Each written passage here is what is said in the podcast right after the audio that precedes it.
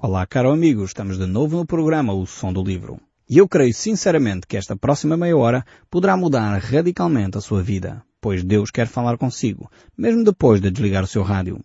Eu sou Paulo Chaveiro e nós hoje estamos a olhar para o livro de Hebreus, estamos no capítulo 9. Este capítulo 9 vai iniciar uma nova secção neste livro. E, na realidade, esta nova secção, usando as palavras mesmo do apóstolo Paulo, não é leite espiritual vai requerer de nós alguma ginástica espiritual, algum músculo para podermos mastigar aqui um pouco mais de carne. É um texto extremamente interessante e nós certamente iremos descobrir aqui verdades espirituais profundas para a nossa vida. Nestes primeiros dez versículos nós vamos encontrar aqui este novo santuário, que é um novo santuário melhor do que o antigo santuário, do que o antigo tabernáculo. Depois do verso 11 eh, em diante, ainda neste capítulo 10, temos um sacrifício superior ao sacrifício do Antigo Testamento. Eh, e realmente no Antigo Testamento temos eh, dois ministérios, no fundo, que vão sendo contrastados. O ministério que nós verificamos dos Levíticos, de Arão, dentro do santuário, e depois no Novo Testamento temos o ministério de Jesus que é realmente um ministério completamente diferente, onde apela para a verdadeira adoração a Deus, que é feita em espírito e em verdade. Já não é feita com cerimónias e rituais, ainda que incluam cerimónias e rituais, já não é feita dentro de paredes, como o templo, mas é feita em espírito e em verdade. Em qualquer lugar onde eu me encontro, eu posso erigir uma catedral a Deus, uma catedral dentro do meu coração. Eu posso levantar um templo de louvor ao Senhor, porque ele é feito em espírito e em verdade. E foi exatamente isso que Jesus Cristo fez eh, quando refletiu com a mulher samaritana junto ao poço, lá em João capítulo 4, onde ela fala que realmente a verdadeira adoração acontece em espírito e em verdade e já não mais ligado a áreas geográficas. Por isso, quando hoje algumas comunidades querem, eh, de alguma forma, ressuscitar esta mentalidade do Antigo Testamento, esta mentalidade da velha aliança, de alguma forma fico preocupado. Quando ouço pessoas preocupadas em querer ter catedrais disto, catedrais daquilo, quase com um saudosismo do velho templo de Jerusalém. Eh, realmente precisamos de repensar o Evangelho, voltar àquilo que a Bíblia nos mostra ser a verdade espiritual e não nos deixarmos cair nessas ilusões que parecem muito espirituais, mas que já não se conformam com a nova aliança. Não podemos cair nesses erros. Jesus nos ensinou claramente que a verdadeira adoração é feita em espírito e em verdade. Não mais no templo, não mais no, no, templo em Samaria, ou no templo em Jerusalém, ou numa nova catedral erigida em Lisboa, no Porto ou noutro sítio qualquer. Não é por aí. Nós precisamos de adorar a Deus em espírito e em verdade, na sinceridade do nosso coração. Não mais ligados a rituais, não mais ligados a materialismo, mas o nosso santuário é um santuário espiritual. E realmente é isso que nós vamos propor ver aqui nestes textos bíblicos. Por isso eu recomendo que abra a sua Bíblia, se a tiver, no livro de Hebreus, no capítulo 9, e nós vamos poder ver a partir do verso 1 em diante. Diz assim, Ora, a primeira aliança também tinha preceitos de serviço sagrado e o seu santuário terrestre. Com efeito, foi preparado o tabernáculo cuja parte anterior onde estava o candeeiro e a mesa e a exposição dos pães se chama o santo lugar. Agora o autor, que o apóstolo Paulo, vai começar, uh, no fundo, a olhar para o tabernáculo antigo e como é que ele se uh, estruturava. E na realidade ele não vai querer entrar em muitos pormenores, porque mais uma vez este tabernáculo antigo simbolizava uh, de alguma forma aquilo que acontece nos lugares celestiais. E este tabernáculo é um símbolo, uh, enfim, daquilo que Deus quer transformar na nossa vida. É um símbolo espiritual até daquilo que Deus quer mostrar em nós. Cada elemento aqui, cada móvel, uh, cada candelabro, cada mesa, cada pão, tinha um símbolo para nós. Mas nós vamos ver porque o próprio autor vai explicar isso. Veja o verso 3, diz assim, por detrás do segundo véu, portanto tínhamos uma primeira secção um, ehm, que era o lugar santo, e depois tinha um véu que separava, uma cortina que separava o lugar santo do lugar santíssimo. E diz assim, se encontrava o tabernáculo que se chama o Santo dos Santos. Então havia dois lugares dentro daquela casa, podemos dizer assim. No fundo era uma secção, e você não sei se consegue imaginar, um retângulo que no fundo assim a meio, mais ou menos, um pouco menos do que meio, tem uma cortina. Essa cortina era o véu que separava uh, o lugar santo do lugar santíssimo, ou do lugar santo dos santos. E depois ainda diz o texto bíblico, o qual pertencia ao altar de ouro para o incenso e a arca da aliança totalmente coberta de ouro, na qual estava a urna de ouro contendo o maná, portanto o, o alimento do pão, daquele pão, daquele bolo que o povo comeu no deserto, o bordão de Arão que floresceu e as tábuas da aliança. Dentro da arca então encontrava-se estes três outros artefactos. E ainda diz mais o verso 5. E sobre ela, os querubins de glória que com a sua sombra cobriam o propiciatório. Essas coisas, todavia, não falaremos agora promenorizadamente. Ou seja, o autor de Hebreus eh, está a falar a um povo que conhece bem o tabernáculo, conhece bem os utensílios que ali estavam dentro, e ele diz, eu não vou gastar muito tempo a falar do tabernáculo terrestre, porque na realidade o tabernáculo terrestre é inferior ao tabernáculo celestial. Eu não vou gastar muito tempo a falar em pormenor o que é cada utensílio destes significa, porque eu quero concentrar a minha atenção naquilo que é mais elevado, naquilo que é superior. O verso 6 diz, Ora depois de tudo isso assim preparado, continuamente, entra no primeiro tabernáculo o sacerdote para realizar o serviço sagrado. Então, uh, queria chamar-vos aqui a atenção para o facto de que os sacerdotes entravam para o serviço sagrado. Esta ideia aqui de serviço é muitas vezes a mesma palavra utilizada para adoração. Então, serviço e adoração são quase sinónimos ou são pelo menos ideias eh, que estão ligadas uma à outra. São ideias que não se podem separar. Adorar a Deus sem servir eh, é vazio. Adorar a Deus sem que isso nos conduza, nos leve a uma atitude de serviço ao próximo, realmente é alguma coisa que não é adoração. Então a minha adoração a Deus obrigatoriamente tem que me levar a uma atitude. Tem que me levar a uma ação. Tem que me levar a fazer alguma coisa que seja significativo na vida do meu próximo seja significativo na vida dos outros. Muitas vezes determinadas pessoas têm um tempo no culto fantástico. Têm lá, estão na presença de Deus, sentem a presença de Deus, há aquele ambiente, enfim, espiritual, onde a pessoa sai dali cheio do Espírito, sai dali eh, realmente reconfortada. Eu não sei se você eh, já sentiu assim no seu culto, lá na sua comunidade. É uma benção aquilo. Mas se a pessoa fica simplesmente por aí, eu quero dizer que aquele culto de adoração não lhe serviu para nada. O culto de adoração tem que conduzir-nos obrigatoriamente a uma atitude, a um serviço, a um serviço à comunidade, a um serviço a Deus, a um serviço àqueles que nos rodeiam, a um serviço aos cristãos.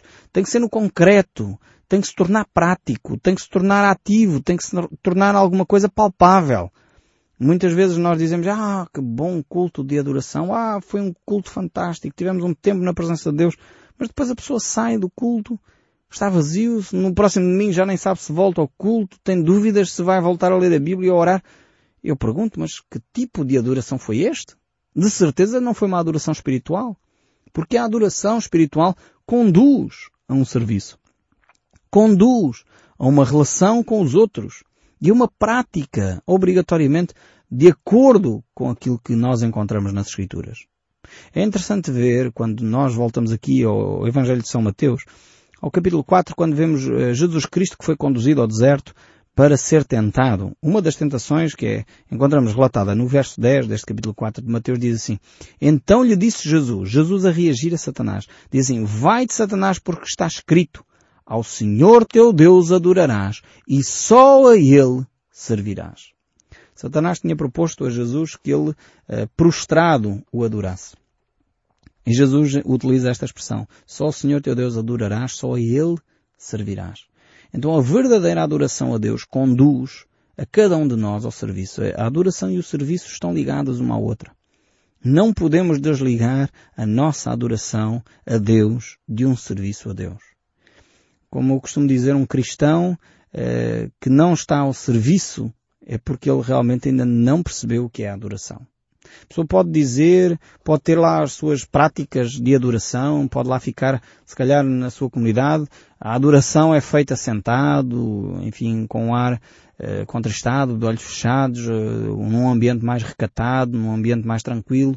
Ou talvez na sua comunidade a adoração é feita de pé, de mãos levantadas, com um ar, enfim, com a cabeça levantada ao céu, clamando em voz alta. Não importa a forma como você faz a adoração.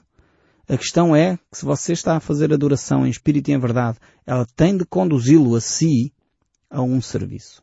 Tem de levá-lo assim não a ficar simplesmente pela adoração, mas efetivamente a colocar em prática aquilo que você já sabe acerca de Deus e aquilo que Deus pede de si. Então, se você teve um bom tempo de adoração e depois há um irmão que precisa de uma boleia, você tem que dar essa boleia, tem que se tornar serviço à adoração que fez a Deus.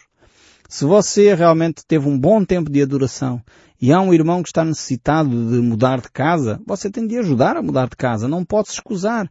Se você realmente teve um bom tempo de adoração e há um irmão que precisa de outra coisa qualquer, você tem de fazer, porque adoração é serviço. Não podemos isentar uma coisa da outra, não podemos desligar a adoração do serviço. E aqui vemos que os, os sacerdotes serviam a Deus. O verdadeiro louvor só é possível também através da pessoa de Cristo. Por isso aqui o texto mostra que ele é superior ao tabernáculo antigo, é superior à velha aliança. Porque só através do sangue de Jesus Cristo nós podemos entrar com confiança no trono de Deus. Então temos aqui estes, eh, estes utensílios que nos mostram que os sacerdotes do passado procuravam esse serviço, mas mesmo assim isso era simplesmente uma imagem, uma sombra daquilo que Deus queria que acontecesse. Então temos este tabernáculo terrestre, que no fundo era uma grande caixa retangular, eh, coberta de ouro, uh, e que era dividida em dois grandes espaços, o lugar santo e o lugar santíssimo. Dentro do lugar santo haviam determinados objetos, como o candeeiro e a mesa da propiciação, e depois dentro do lugar santíssimo tínhamos dois objetos, que era o incensário e tínhamos então uh, onde se de facto colocava a mesa da propiciação, onde se colocava o sangue. Uh, era também uma arca feita em ouro, com dois querubins uh, que cobriam esse, esse, esse lugar, e ali era derramado o sangue uma vez num ano para perdão dos pecados. E é curioso que o véu aqui fala-nos da separação, da separação entre o homem e Deus. Porque o homem podia entrar no lugar santo, mas não podia entrar no lugar santíssimo. No lugar santíssimo só entrava o sumo sacerdote uma vez num ano e com o sangue de um animal inocente. E aquele véu eh, que separava o lugar santo do lugar santíssimo fala-nos de nós podermos estar perto de Deus, mas ao mesmo tempo estarmos, não sermos próximos de Deus. E realmente uh, li essa ideia do, do pastor Paulo Júnior e fiquei, de facto, achei interessantíssimo. Porque o que separava o homem da comunhão com Deus não era uma parede de tijolo grossa. Não era uma, um, uma enorme distância. Não. Era um simples véu, uma simples cortina. Ou seja, nós podemos viver perto das coisas de Deus, viver perto de um familiar que é cristão, viver perto, talvez, de um familiar ou de uma, de uma congregação. Se calhar vivemos ao lado de um espaço que se chama igreja, mas mesmo assim não sermos próximos de Deus. Os nossos familiares podem orar por nós e nós não sermos próximos de Deus. No entanto, estamos perto. Os sacerdotes tinham esta mesma situação. Eles estavam perto de Deus, mas não eram próximos de Deus. E este véu fala-nos dessa separação. Essa separação que o texto bíblico nos mostra que foi rasgada no dia em que Jesus Cristo uh, morreu naquela cruz. O véu foi rasgado de alto a baixo. E realmente é necessário uh, nos aproximarmos agora sim com confiança. Já não há separação. Podemos ter proximidade. Podemos ter intimidade com Deus. E o texto bíblico continua aqui, ainda no livro de Hebreus, capítulo 9, verso 7, a dizer, Mas no segundo, o sumo sacerdote, ele sozinho, uma vez por ano, não sem sangue, que oferece por si e pelos pecados da ignorância do povo. Então temos este relato que eu já falei. Então naquele lugar santo dos santos, naquele lugar santíssimo, o sumo sacerdote entrava uma vez no ano na presença de Deus, entrava em intimidade com Deus, para, no fundo, pedir a bênção de Deus sobre o povo. e pedir que os pecados do povo fossem perdoados. Isso acontecia então uma vez no ano. Não era possível acontecer todos os dias, não era possível fazer isso sempre, era uma vez no ano. Hoje já não necessitamos mais dessa cerimónia. Já não é necessário que haja um sumo sacerdote que vá a esse lugar e, e aí entregue o sangue de um animal. Não, hoje nós podemos ter comunhão com Deus todos os dias do ano, a toda a hora, a todo instante, em todo lugar, porque Jesus disse que não mais nos deixaria órfãos. Não nos abandonaria. Hoje Deus é próximo. Hoje Deus está de facto perto de nós. E nós podemos, com ousadia, entrar nesse lugar santo dos santos. Não mais porque um sacerdote falível entrou num lugar com sangue de um animal, não, mas porque Jesus Cristo, Ele próprio, é realmente esse sumo sacerdote que nos dá acesso a esse lugar. O verso 24 do capítulo 9 diz, porque Cristo não entrou em santuário feito por mãos humanas, figura do verdadeiro, porém no mesmo céu, para comparecer agora por nós diante de Deus. Ou seja, o tabernáculo era, de alguma forma, uma imagem, diria rude, daquilo que uh, é o tabernáculo celestial. Enquanto Moisés uh, pediu para ver a face de Deus e isso não lhe foi permitido, porque ele simplesmente viu a graça, a glória de Deus, ainda que por detrás, mas agora nós temos um sumo sacerdote, que é Jesus Cristo, que ele está diante do Pai, sentado à destra do Pai, para interceder por nós. E nós já não adoramos um Deus por causa dos rituais ocos e vazios de acender candelabros e apagar candelabros, levar um sangue de um animal, imolar um animal, queimar esse animal. Já não vivemos mais assim. E temos que nos afastar desses rituais. Quantas vezes nós adotamos ainda hoje procissões e rituais, coisas que já não têm a ver com a Bíblia. Continuamos a queimar incenso e a acender velas, quando a Bíblia claramente nos diz que a nossa luz é Jesus Cristo. Quantas igrejas estão cheias de velas acesas? Como se essa vela, de alguma forma, fosse iluminar o caminho de alguém. Não.